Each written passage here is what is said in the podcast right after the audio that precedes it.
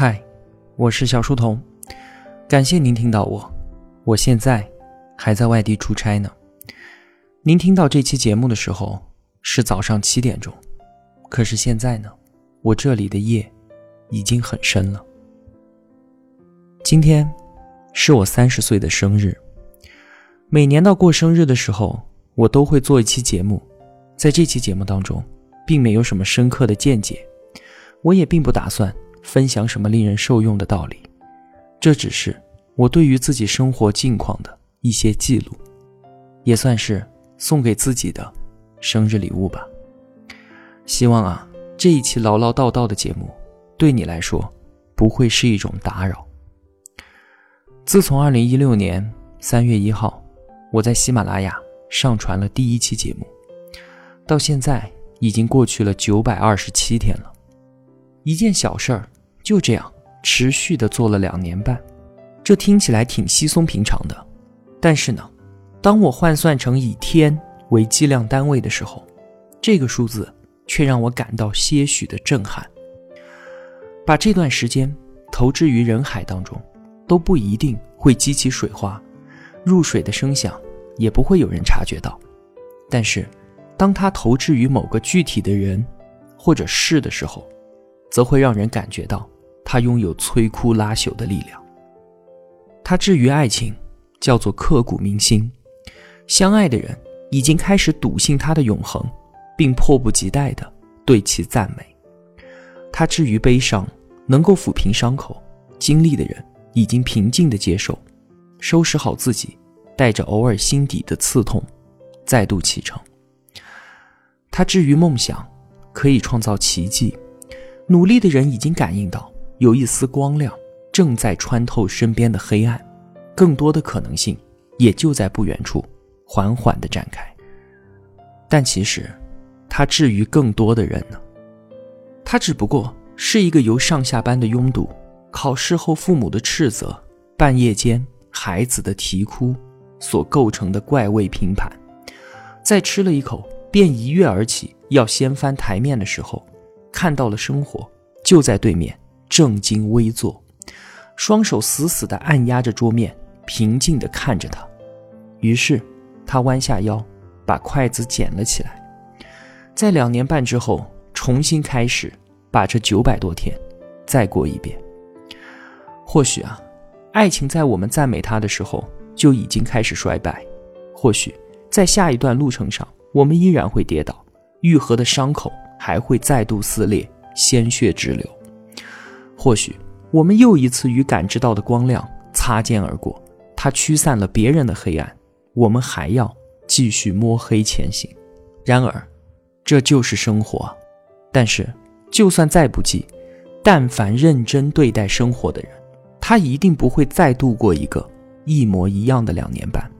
他一定不会陷入到掀桌子、捡筷子、再掀桌子的可悲循环当中，哪怕走走停停。也一定好过原地踏步，摔倒了就在地上哭一会儿。每个孩子都是哭着哭着就长大了，而现在的我们，又何尝不是如此呢？时间的力量都会给珍视他的人以馈赠，这个馈赠就叫做成长。如果当我发现自己的生活与过去的两年半相比没有丝毫的变化，如果我还在为两年半之前。某个英明决定而沾沾自喜，并没有察觉到自己的愚蠢。如果我发现这两年半以来没有太多值得纪念的喜悦与悲痛，那我就知道我很快就要为自己的虚度而付出代价了。我之所以会有这样的感觉，只是因为我在两年半之前已经度过了一个又一个这样无关痛痒的两年半，对生活的不满。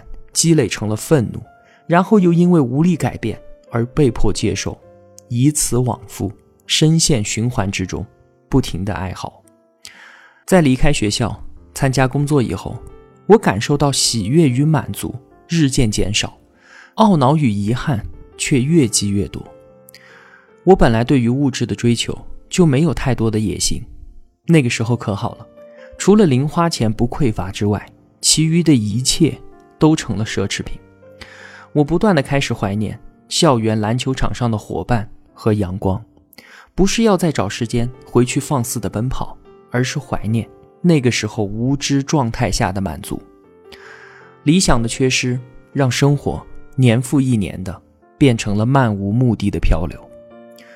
二零一六年年初的时候，我女儿乐乐降生，也不知道为什么，我从那个时候开始不间断的阅读、思考、记录和分享。有些事情就是这样，是巧合，也是命中注定。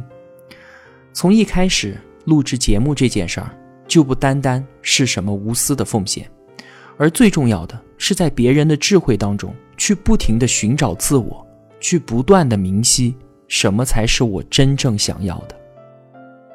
那么，这九百二十七天，至于我自己，又是什么呢？那是从第一天就开启的。一段崭新的人生。我们都听过一句毒鸡汤：努力不一定成功，但是不努力一定很轻松。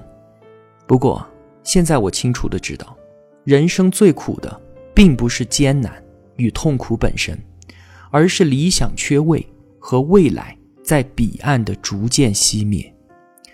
一眼望尽，无法改变的窒息感，才是令人绝望的痛苦。但是啊。绝大多数人都像之前的我一样可笑，宁愿捏着鼻子痛苦的全身抽搐，也不愿意义无反顾地跳进下一段人生。原来啊，窒息本身也可以成为令人上瘾的习惯。努力不一定成功，那要看我们怎么去定义成功了。我们都是普通人，在付出了巨大的努力之后，在全世界面前也无法让自己显得有多么强大。但是努力的过程，一定可以在我们自己默默无闻的人生中留下更多的骄傲。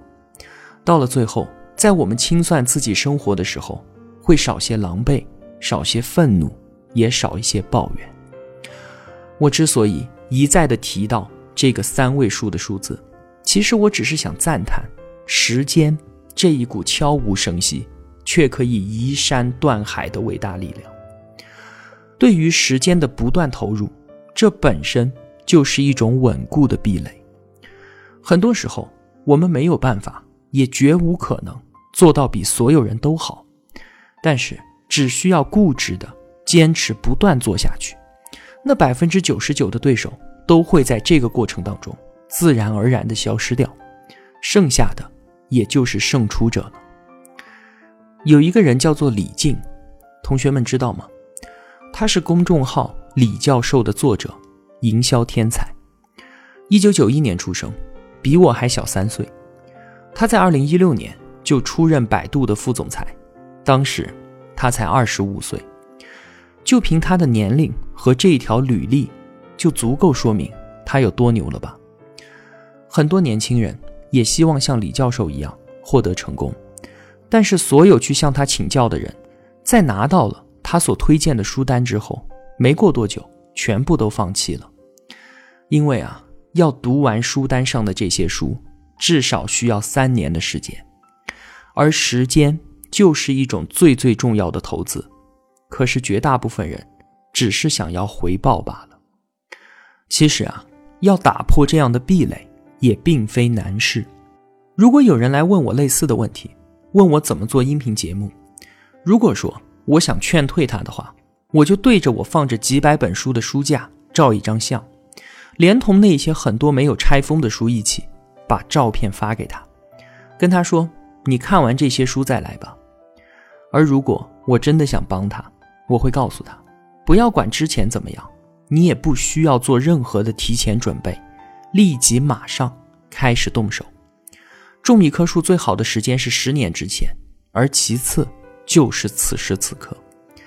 现在我们之间确实有一点点时间上的差距，但是你现在动手，十年之后谁走在前面，就很难说了。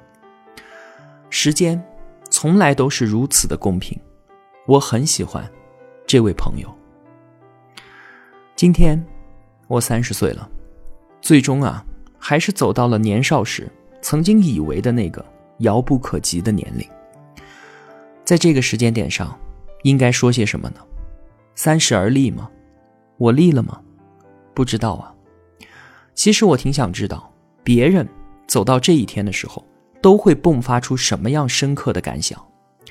我只是觉得，这一天和之前的每一天都一样，一样的认真，而一样的无需深刻。只不过说，在这一天更有必要再次强化一下这个概念而已。我只知道啊，三十岁的我，并没有像年少时幻想的那样无所不能。随心所欲，一览众山小。相反的，所谓的成熟，它并不代表某种改变世界的力量和权威，它只不过是帮我照亮了更大一点的世界，多了一丝敬畏。因此，我又发现了自己更多的无知，变得更加的卑微，也让我更加的谦逊。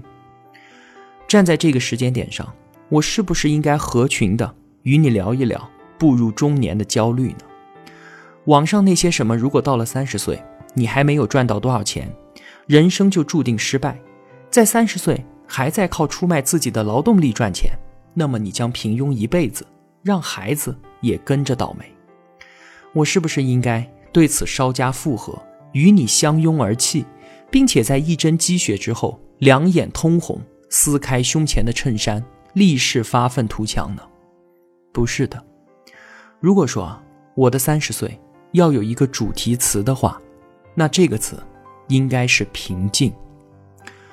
绝大部分从来都不读书的人，他们都会问：为什么要读书呢？了解市场经济的运行规律，读成功人物的传记，可以让我财务自由吗？不能。那读别人关于未来趋势的判断，了解人工智能、生物技术等等这些最新的科技发展。一定可以让我站在风口飞黄腾达吗？不能。那了解人类文明的演化，探寻古人的智慧，一定可以令我人前显贵，受人敬仰吗？不能。那么为什么？为什么我们要读书呢？因为啊，书籍在为我们提供意义，而意义就是一个人生活力量的根本来源。他所提供的这种力量，远比功利心的驱使要更加的可靠，也更加的持久。什么意思呢？如果具体到今天我们要聊的，那就是他让我专注的做事儿，平静的生活。在这样任何一个有关年龄的独立事件都会引发大家对于年龄集体焦虑的社会当中，刚刚迈入三十岁的我却没有这样的困惑。前段时间。我看了一个视频，传说是今年最好的演讲。视频当中啊，校长对台下的毕业生们说：“在座的同学，你们就要从此进入社会了。有的人会去到全世界最好的公司工作，然后你们会结婚，会买房子。十年之后，你们的人生就会安定下来。等到了三十岁，人生的轨迹也就定型了。这个时候。”台下一位同学不同意校长所说的，他站起来告诉大家：“纽约的时间比起加州的时间要早了三个小时，但是加州的时间并没有因此而变慢。有的人二十二岁就毕业了，但是等到五年之后才找到工作；有的人没有上过大学，但却在十八岁的时候已经找到了自己热爱的事业；有的人二十五岁就当上了 CEO。”却在五十岁的时候去世，而有的人迟到五十岁才走上人生巅峰，然后活到了九十岁。有的人十六岁就清楚自己想要什么，但是到二十六岁的时候呢，他却又改变了想法。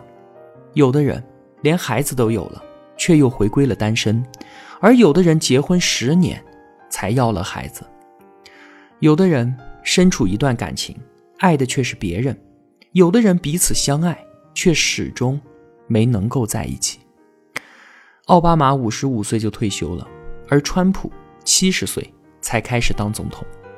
世界上每个人本来就有自己的发展时区，身边的有些人看似走在你前面或者你后面，但其实每个人都在自己的时区里面有着自己的步程，不用嫉妒或者嘲笑他们。他们都在自己的时区里，而我们也是一样的。爱因斯坦曾经说过，并不是所有重要的东西都计算得清楚，当然，也并不是所有计算的清楚的东西都是重要的。所以啊，放轻松，我们并没有落后，也并没有领先，在命运为我们安排的属于自己的时区里，一切都准时。前段时间，我看了一本书，叫做《谢谢你迟到》，作者是全球最牛的专栏作家托马斯·弗里德曼。他之前写的那本书，我想您一定知道，那是一本影响了全世界、家喻户晓的书，它叫做《世界是平的》。那为什么弗里德曼的新书会叫做《谢谢你迟到》呢？这是源于他自己的生活。弗里德曼效力于《纽约时报》。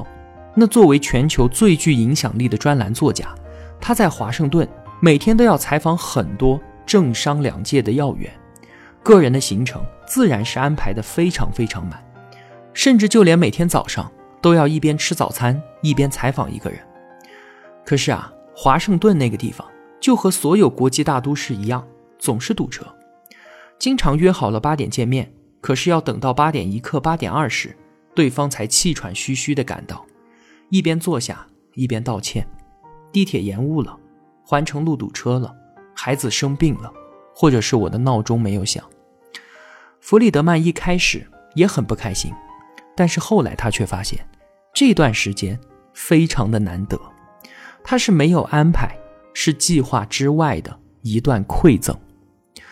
后来他反而觉得，利用这段时间能够慢下来，能够静下来。去思考更多的问题，所以他说：“您不用道歉，我谢谢你迟到，因为这段多出来的时间对我来说极其有价值。”这本书要给我们传递的观点是在这个加速变化的时代，我们每个人都很焦虑，我们每个人都恨不得把自己劈成两半同时做两件事情，我们都不得不拼命努力，这对吗？对的。但是速度带来的不一定是激情，还有可能是眩晕。在这样一个时代，我们应该有选择的暂停脚步，而不是惊慌失措或者是闭目狂奔。暂停脚步，这并不是一种奢侈与迷失，而是一种方法，帮助我们更好的去观察和理解周围世界的方法，帮助我们更有效率的参与其中的方法。对于一台机器来说，暂停键意味着停止；但是对于一个个人来说，暂停键却意味着重新开始。每一次暂停都是一次机会，一次站得远一点看待这个世界的机会，一次站得高一点思考我们自己人生的机会。说到这里，我们再说回频道本身。到今天，小书童频道微信公众号。有九万多名同学订阅了，我们的 QQ 交流群也已经开到了第五个，在那里也有近两万名同学聚集。喜马拉雅、蜻蜓以及网易平台的订阅数据总共超过了一百万，但是呢，这些数据的真实程度也只有平台自己知道了。反正不管怎么说吧，有那么多的同学愿意听我这些不成熟的分享，确实。是我之前没能预想到的。我之前就在节目里面分享过这一部分对于频道的一些思考，也是我对于自己到底想要什么的一些思考。我想还是把这部分内容记录在这期节目当中吧。当时我说啊，频道做到现在，对于起步的时候，我特别在意的那些事情，像是哪个时间点要更新多少期节目。到什么时候要积累多少同学的关注，这件事情现在变得不那么重要了。当一件事儿真的失去了具体目标的时候，我们才突然意识到，它早已经成为了自己生活与生命的一部分。它的存在就如同我们指挥自己的手脚行动一样，无需在意，自然而然，不奋力争抢，不刻意追逐，这个。就是平静。一路走到现在，我婉拒了很多的广告投放、商业合作，以及平台付费专栏的制作邀请。仅有的几次送书福利，也只是请合作方送些书给频道内的同学们。我这样做可不是与钱有仇啊，我只是希望无丝竹之乱耳，无案牍之劳形。我的可支配时间极其的紧张，我只想专注在分享有价值的内容上面，并且去享受这个过程本身。我享受通过书本与世界上最聪明的人交流的幸运，我享受每次写完文案满载收获关灯上床的富足，我享受每次点击发送之后静候反馈的期待，享受每次浏览后台看到您的分享点赞。赞赏、感谢时的惊喜，我更愿意做一个舞蹈者，最终跳到哪里，我不去奢望。但是眼下，我愿意沉沦于每一个音符，专注于每一个舞步。这就是把聚光灯聚焦在此时此刻所带来的内心的平静。我知道商业的力量，我也清楚现在需要通过商业利益绑定更多的优秀合作者。才能够让小书童频道获得进一步的快速成长。但是啊，就像之前所说的那样，我对于频道的快速成长已经没有那么强烈的需求了。我想要的是更多的自由。在我这里，没有孩童眼中所谓的对错，也无需顾及成年人眼中所谓的利弊。我自己的好恶就是我做事儿的唯一标尺。我喜欢的。可以尽情投入，我不喜欢的无需搭理，别人无法干预，也无需批判。爱我所爱，弃我所弃，就是这简单的八个字，却让很多人走了很远的路都寻求不得。而我呢，是真的不想放弃。又或许，我想要的东西比眼下的商业利益要贵得多。上个月，我带家人回老家探亲。在途中，老人生病无法回来更新节目，我就在公众号里面向同学们说明了情况，一共四百二十二个字。这四百二十二个字，如果说对于一个内容生产者，他所服务的用户来讲，毫无任何价值可言。但是这些文字，短短几天有两万多的阅读，两千多的点赞，有七百多名同学通过留言表达了牵挂，送来了祝福。这件事情。直到现在，我都非常的感动。我一直都不想把频道做成一个冰冷的交易场。小书童一直都是坐在你身边，帮你抄笔记、陪你成长的伙伴。而当我没有更新节目的时候，确实很多同学是觉得自己身边的一位朋友失去了联系。他是遇到什么困难了吗？于是到我的公众号里来看一眼，来问一声。我想要的。就是这样真诚的关心、祝福，还有陪伴。我想要的是，如果哪一天我真的要以小书童频道为生的时候，我可以理直气壮、毫无愧疚地和你说：“嗨，伙计，我现在需要你的帮忙了。”而且接下来我所得到的是朋友之间的认可、付出和爱的供养。我想要的是用一份长时间的坚守，换来一柄能够驱散昏暗与冷漠的烛火。哪怕它所能照亮的范围很小，你我也可以在这极小的范围之内感受到彼此内心的炙热。我想要的就是这些，而这些东西是卑微贫贱的呢，还是极其的昂贵呢？到这里，就是我在今天想要记录下来的全部东西了。其实只有两个关键词，第一个关键词。叫做时间，第二个关键词叫做平静，这就是指导我现在人生的两条基准线。珍视时间，把每一年都过成精彩纷呈的三百六十五天，而不是把同一天重复上三百六十五遍。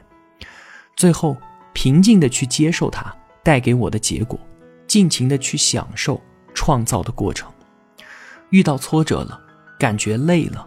没关系，慢下来，停一停，在属于我自己的时区里面，一切都不会迟到的。但愿你我认真经历的那些苦，都会酿成生活中不可或缺的甜。就算不能，我们依然可以竭尽所能，了无遗憾。最后，借用何菜头的一段话，结束今天的节目吧。好在许多事情，并不用想得很清楚，一个人也同样可以走出很远的路。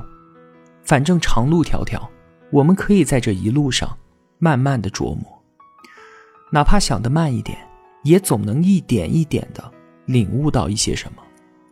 而且，只要脚步不曾停下，在远方总是存在着找到答案的可能。也许就有这么一天，会来到一片碧蓝澄澈的大海，除了无限延展的天空、海面和沙滩之外。一无所有，日光倾洒而下，届时，一切的答案都不再重要，重要的是，我们已经抵达。小书童，三十岁，祝你生日快乐。